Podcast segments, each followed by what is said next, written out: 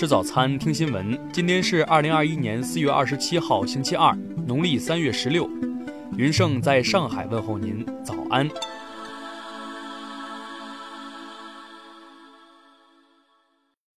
首先来关注头条消息。二十六号，自然资源部发布《钓鱼岛及其附属岛屿地形地貌调查报告》。报告通过系统梳理历史长期调查数据，结合最新高分辨率卫星遥感调查成果，持续跟踪掌握钓鱼岛及其附属岛屿海底地形地貌状况，进一步补充完善了钓鱼岛及其附属岛屿的基础地理数据体系，对钓鱼岛资源管理与生态环境保护具有重要的支撑作用。清华大学国际关系学系教授刘江勇二十六号接受采访时说。中方发布报告不仅是地理作为，也带有强烈的外交信号。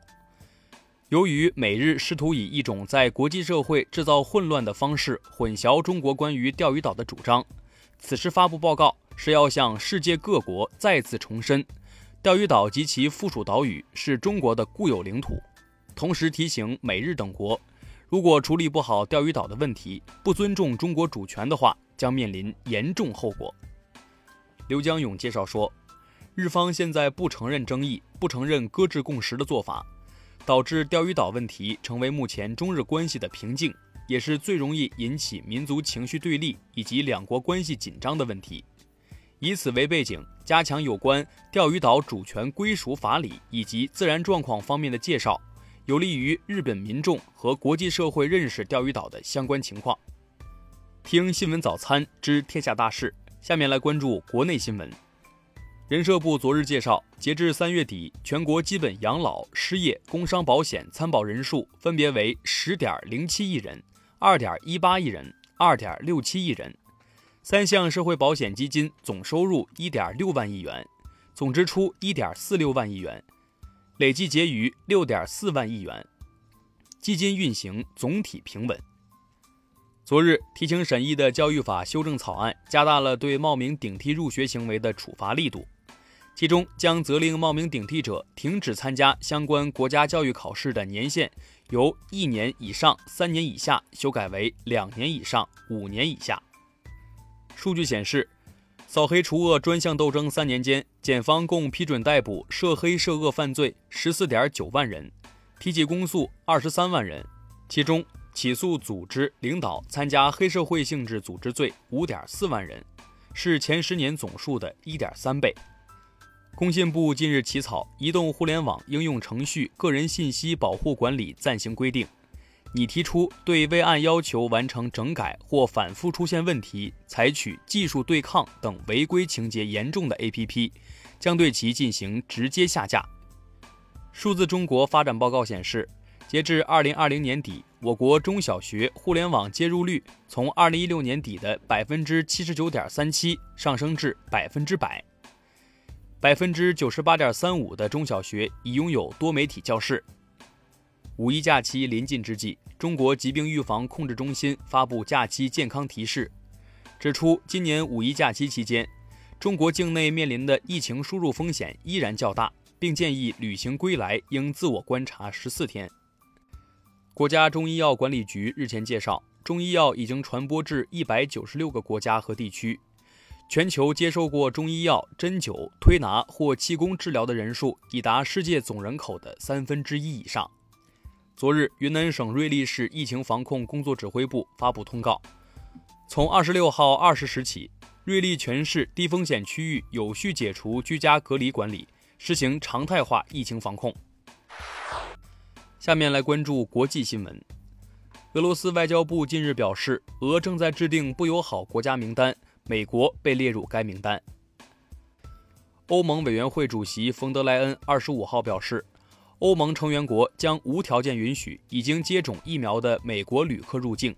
据悉，这项新规定有望今年夏天执行。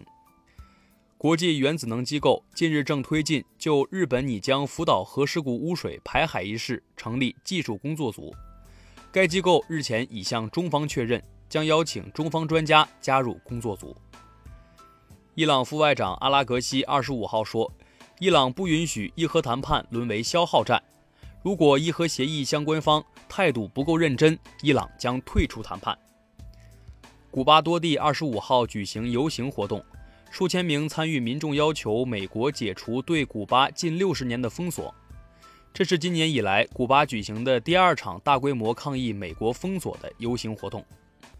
韩国总统文在寅二十六号呼吁有关方面不要将疫苗接种问题政治化，加剧民众对疫苗供给和接种的不安情绪。受政治丑闻和新冠疫情应对不利等因素影响。日本自民党在二十五号进行众参两院补选和重选中失败，三个议席全部由在野党包揽。联合国亚洲及太平洋经济社会委员会第七十七届会议二十六号举行，会议呼吁亚太各国坚守多边主义，强化区域团结与协作，共同应对新冠肺炎疫情，以便重建家园。下面来关注社会民生新闻。